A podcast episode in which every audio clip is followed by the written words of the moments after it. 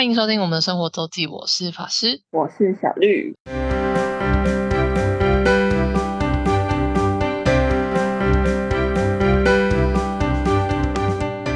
又到了每周分享生活时间啦，没错，我们要继续连载，嗯，中部名古屋之旅的部分。好的，这次要今天应该主要会讲，就是我们在呃高山的行程。那也是我们其实，在高山住了两天，算是蛮诶一一大重点，也是这是我这趟去的一个重点，就是上高地。嗯，然后先讲一下高山它在哪里，它在岐阜县，嗯，也就是名古屋再往北走的一点地方。然后高山这边，呃，再往北一点就到那个白川乡合掌村，就是大家就是应该大家都知，就是对日本有点了解都知道的那个世界文化遗产那个合掌村。嗯，就那个茅草小屋，然后再来就是你的名字的那个场景，我记得是在飞驼谷川吧，也是在高山这附近，就在岐阜县。嗯，然后刚刚讲到我们的，我们一大众，你行程一大众是上高地嘛，然后上高地其实再往再往东北边一点吧，就会是那个，哎，我瞬哎，我瞬间一时一时忘记，哎，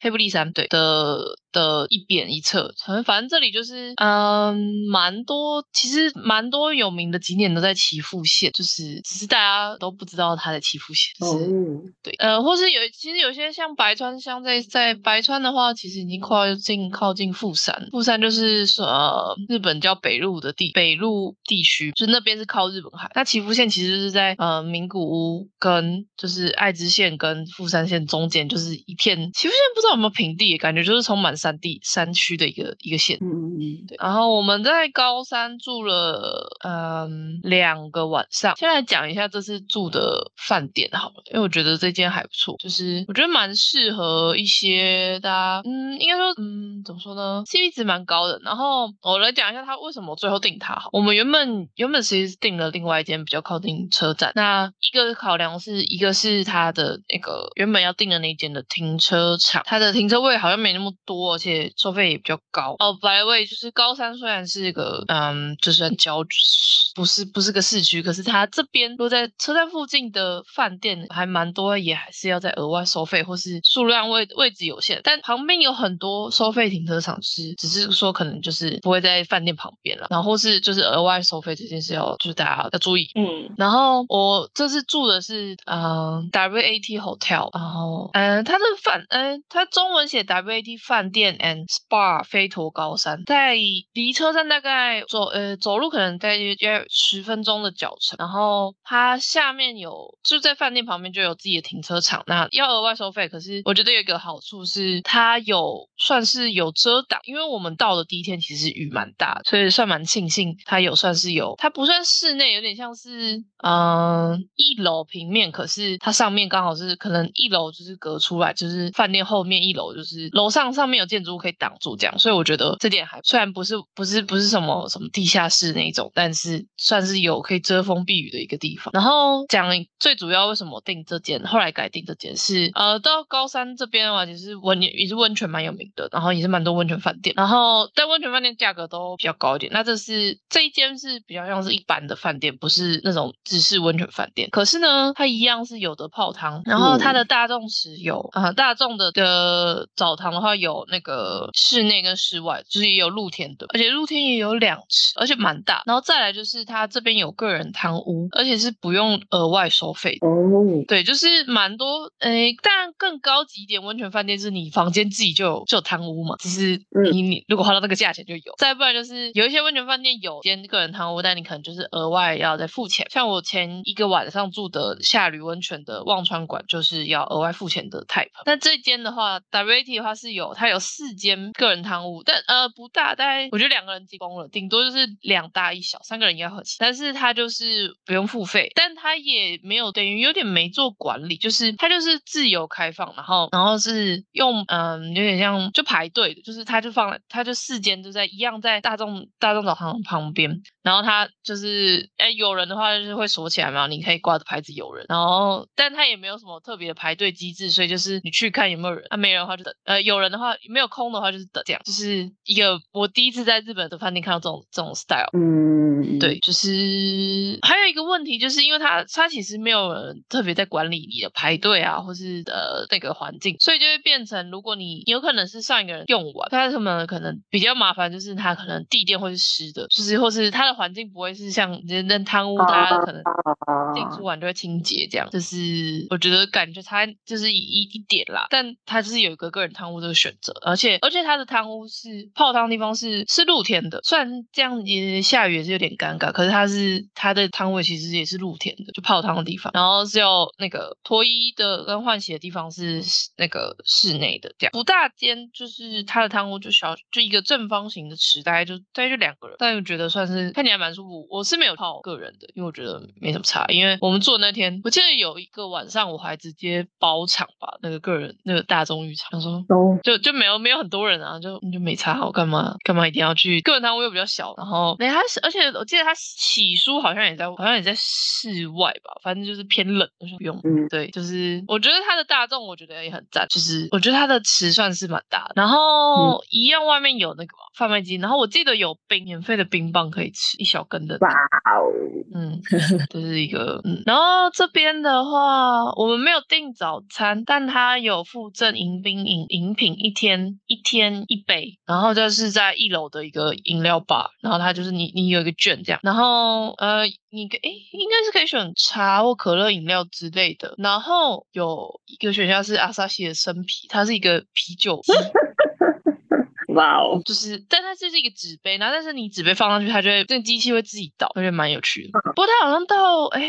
九点还是十点吧，反正晚上那个饮料就有一个限制时间，就是你可以在 lob lobby 的浪局那边喝喝饮料，哎，你可以带上去啊。然后还有，我记得还有看到漫画，就在一楼有有漫画可以看，虽然都是就当然就是日文，而且我记得还不是不少，对，基本上就是 WAT 饭店，我觉得算是我比价起来算是 CP 值蛮高的，然后房间也房间蛮大的，就算你不习惯洗温泉的，它的我觉得它的浴室也是很大，就是一样有浴缸，也就是比起很多那个那个日本的商商务旅馆饭店，它浴室是是大，所以是可以好好的洗澡泡澡。嗯，大概就这样吧。这间就是我觉得就是 CP 值不错，因为高山的饭店其实比我想象中的贵了一点。就是我原本以为它就是可以蛮容易找到一些平价，然后 CP 值不错的选项，但其实这里的饭店都还蛮不便宜的，特别是市区的。我原本是很想要找一间就是可能可以在高山老街啊的的附近的，但发现哦那边的价格都有一点，所以所以其实这间离高山老街比较大家比较热闹逛街的地方是有一段距离，大概走路要二十分钟左右吧，所以大家可以评估一下。嗯，好的，这是我们高山住了两个晚上。那我们住两个晚上，其实重头戏就是主要就是我们要去上高地践行。那从这边开到上高地是算在中部，应该是在中部国立山岳公园里面吧？呃，中部哦，中部山岳国立公园。然后那个刚刚讲的黑布利山也算是在这个范畴里面。那因为它有管制的关系，就是上高地整个整个区域呃全年都管制，所以只开放呃大型游览车或是客运跟计程车以及他们的业者进出。所以所有所有的人，除非你是跟团那种大大游览车的，都要到嗯外面做停车场，然后换公车进接驳公车进去。那上高地这个地方它有两个进出口，就是左右两边。左边的话就是我们比较靠高山这边，就是我们刚刚住的地方，我们从飞头高山这边进去。那右边的话是从呃，就是东边的话是从松本长野松本这边进来，然后两边就是停车场就会停那个位，停车场名称不一样。那我们这是从高山这边，是从平潭温泉那边的它的停车场这边换公车，然后要记得这是这不是接驳车，它是公车，所以这个公车是要再收费，而且我记得收费还不便宜，所以嗯，这也要两也要两千块日币吧，我我印象中来回两千两千三还是两千五之类的，对，但但 anyway 就是上高地就是不让不让这不让开车进去，所以你你只能这样，就是一定要坐一定要坐接驳车，然后夏季的话应该都是在公车营运范围大概都是半小时一班，我记得。我们是搭上十点半的车，然后应该是十十诶，不会进去，不会很很很久。那因为十点半，主要是我们从高山过去，再开车，从高山开车到平潭温泉也还要，就是保守抓也要抓快一个小时的车程，大概四十五分钟到五十分钟啊。所以其实也就有一段距离，再吃个早餐就差不多十点半。那整个上高地其实它有非常多的路线，然后也有还有除了它上高地是那个一条就是沿着河一条河的步道，那所以沿着河两边呢也其实有很多的爬山的路径，那就是那个就是再难一点，但大部分讲大家讲到上高地是比较会是都是沿着那条紫川的呃践行步道，那它一般比较常常走的会有三段，呃从西从西南侧是大正池，然后到田代池到河童桥，河童桥就是嗯最热闹的地方，然后再到明神池，主要所以是主要分分成呃分成两段啊三个点，大正池到河童桥，然后河东桥到明神明神池这样两段，然后有的人会从从明生池走，有的人从大正池走，有人从河东桥走都都有，但我个人觉得最漂亮的地方是大正池跟河童桥这一这一段，所以我我我们是从我们其实是走完全程，我们从大正池走到河童桥，再从河童桥走到明生池，再从明生池走回河童桥。但我觉得明生池，我记得我以前去过，可是我有点忘记我到底小时候就是以前去到底是哪一个池。但明生池我好像比我想象中的没有那么美，我觉得最最美还是河童桥这一趴，然后也是最多人去的地方，因为那个呃大客车的有停车场就在这，然后公车总站也在这，就是河东桥就是整个上高地的中心这样。那我们刚刚讲到，我们是从大正池开始走的，那因为是我们从高山这个方向进去的话，其实公车会先经过大正池，然后它会一路开到河童河童桥，就是巴士总站，但是我们就选择待在大正池下车，我们就从大正池开始走。我觉得大正池就很美，我们一下车，因为我们我们刚刚讲到，我刚刚讲到，我们第一天去到第二天的行程，然后到高山的时候，其实雨很大，我原本很担心，因为我们原本看这两天这几天，最一个出发前一个礼拜看的时候，就是这几天天气都没有很好，但后来就是只有第二天下的雨下嘛，雨下很大，然后但第三天我们去大正池的时候，天气就呃去上高地的时候天气就超好，就是幸好我们是选择这天，其实这也是为什么我排高山住两个晚上原因，就是让就是还有点弹性，让可以依照天气来做决定这个行程的规划。嗯嗯，原本就想说，如果在下雨的话，就要延延到隔天，再延到隔天。就如果隔天天气比较好啊，但我们算 lucky，我们去的时候蓝天白云，然后上高地，因为它有海拔，然后又在呃山区里里面，所以其实天气非常舒服，就是有点微凉，应该也是个二十几度上下，不会很热。我们去是五月底，应该说整个上高地夏季时期，夏季时其实都蛮凉蛮舒服的。反而是你如果是刚开山或是秋夏呃夏末秋出去的时候，可能会偏冷，所以这里就是一个适合避暑的地方。然后真的很美，我真的是还是很喜欢上高地这个地方。而且因为沿着沿着河川走，所以其实它不太有坡，然后又有不同的景色，然后走起来很舒服。我们从大正池走到河童桥，但我们应该是边，因为我们就是前面一直在拍照，然后走只走一走一走就拍照，走一走就拍照，所以走了超级久。我们到河童桥好像已经两点，可能可能一两点左右了，就是走超久的。那要不然正常应该是走，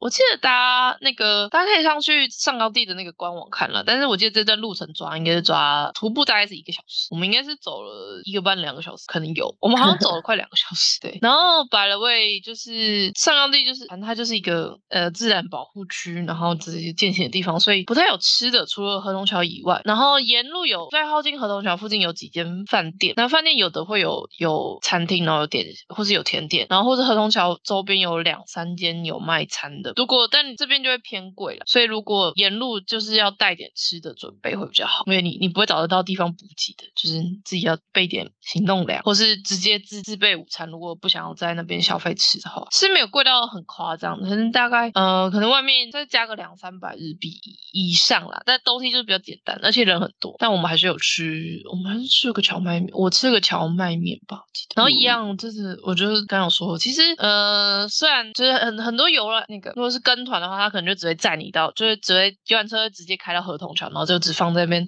可能放嗯放一个小时，或是吃午餐两加吃午餐两个小时，就只能在那边晃。可是其实不得不说，河童桥这附近其实就是最我觉得整个上高地最最美的一段。所以如果嗯觉得自己想交通什么很麻烦的话，其实跟团也还是个选。我觉得河东桥就还是整整个比下来，我还是觉得它蛮漂亮。虽然大正池跟田代池也有另外的感受，可是真的最精华就是河东桥这这一段。因为从这边呃刚刚讲到合同桥嘛，它就是一个吊吊吊桥，然后从这边刚好合同桥从呃西从它的南侧往北看的话，刚好是可以看到这附近的那个穗呃穗高岳跟穗西穗高院、东穗高院的这些山的嗯、冰面的圈，这不知道算不算圈谷啊？可能你就可以看到那五我们五月底去那上面都还有还有雪的的山脉，就是就是从这个角度看，就是你可以看到最有有蓝天白云，有山，有有有河，有清澈的河水，这一这一段是最漂亮。所以我觉得真的赶时间的人也是可以，我觉得河东桥就是最精华的地方。然后我们有走到明城池去，明城池我们从河东桥就是就是做了一个休息，然后吃完吃点东西，然后就走去明城池，然后我们是从明城池再走回来，然后再搭这个接驳公车回停车场这样。走到明城池一圈，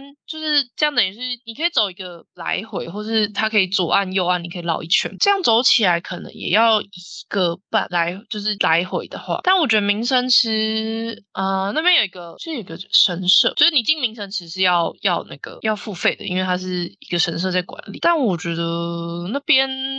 呃哦，穗高神社，我觉得那边是很宁静，但没有给我没有像我刚就是看到合同桥，我刚到大正池那种惊艳的感觉。不过明神池就是大家觉得大家比较多的是就是秋天风枫红的时候会更漂亮，因为它是它是一个比较小的池子，然后它也是有点被树林跟山包围着，嗯。所以我我自己觉得还好，觉得嗯不一定要走到明城桥这里来，只是可可有可无。而且我觉得这段的沿路的风景就是比较是森林树林，但河景的感觉就没有呃从大正石到河东桥这一段的漂亮。对，然后我们就这样边拍边走边边之晃，然后刚刚讲到我们还是走了去了明城池，然后又绕回来，然后就发现我们要我们只能搭上最后一班公车了，就是我们、呃，因为我们应该说我们原本以为我们可以可能大概三四点就结束，就是结束上高铁的行程，就殊不知就直接搞到末班车，好像是五点半还六点吧。大家要记得哦，大家要看一下那个末班车，不然就只剩计程车会很可怕的。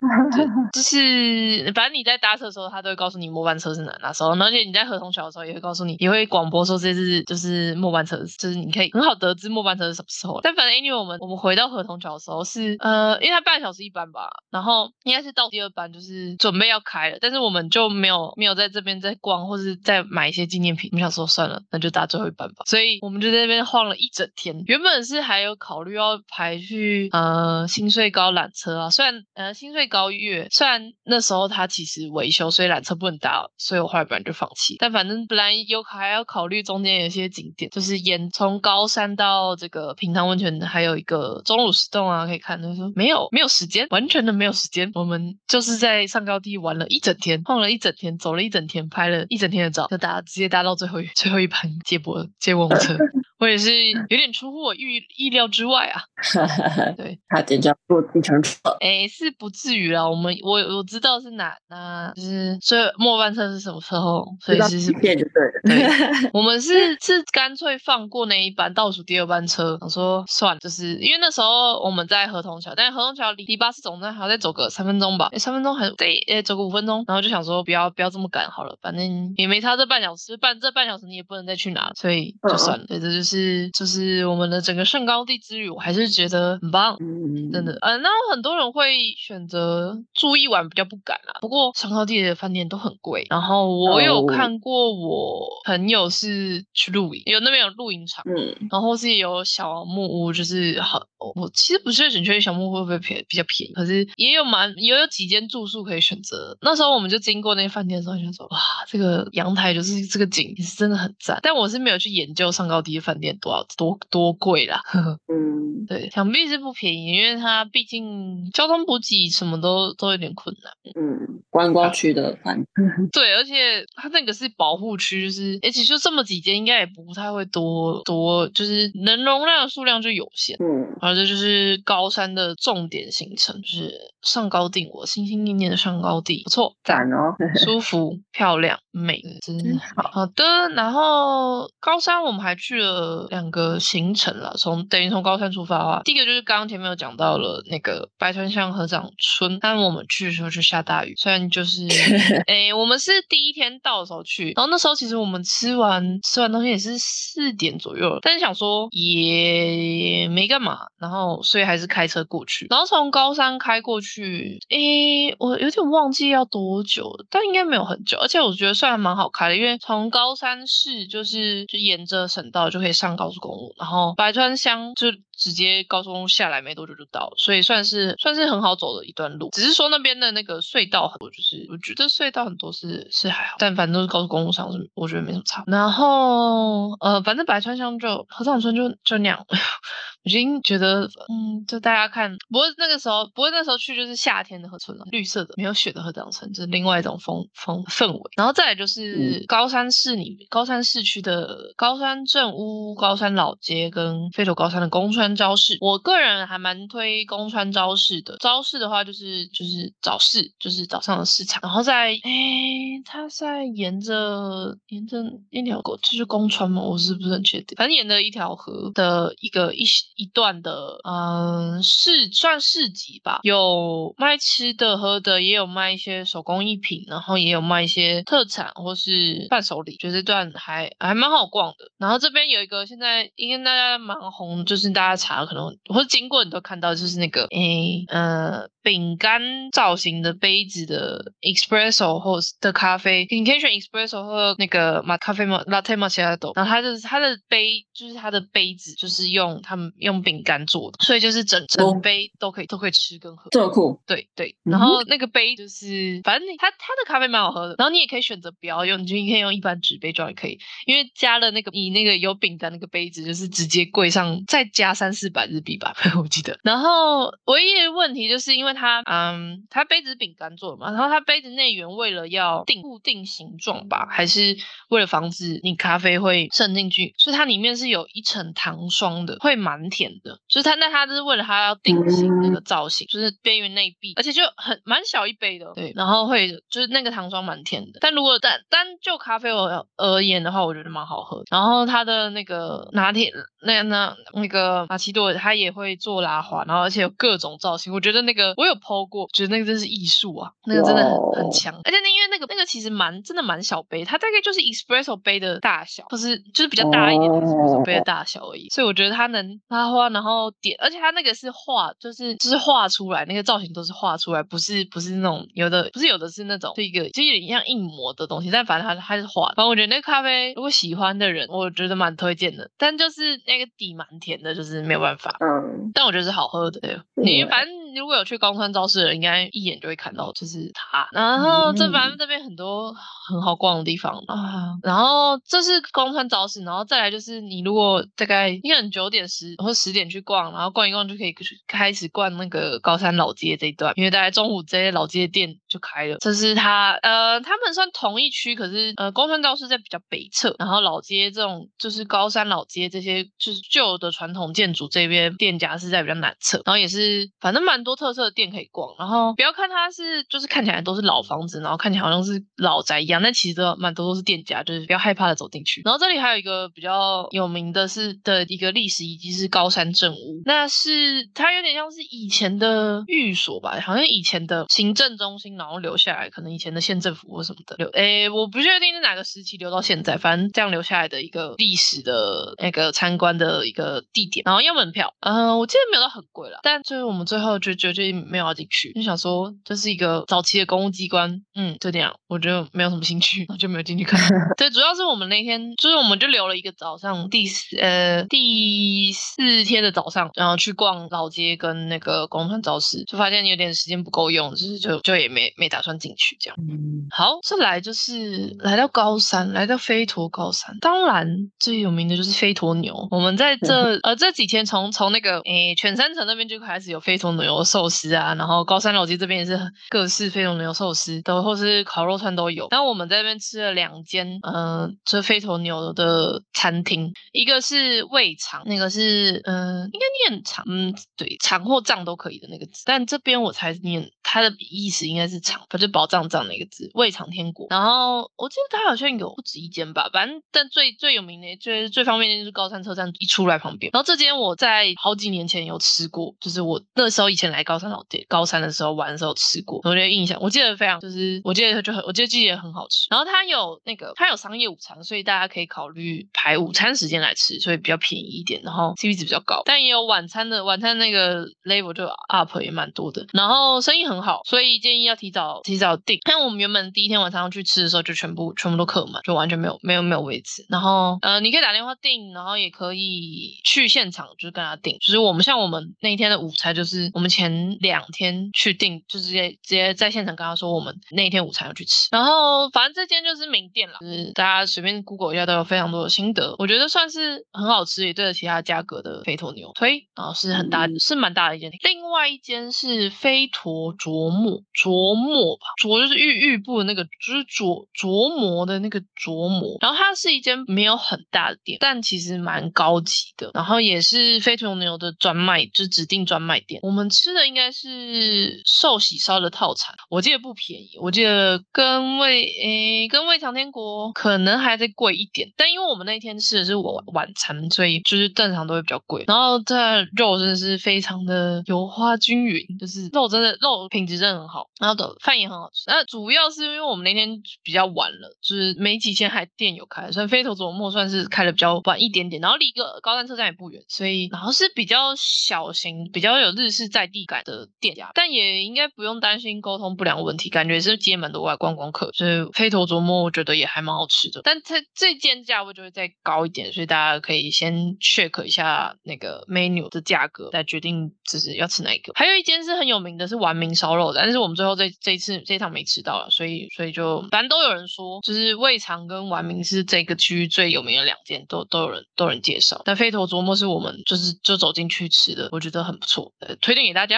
好的，这就是主要高山附近的行程跟吃的住宿推荐。嗯，哎，那些店应该也是有除了牛以外的吧？哎，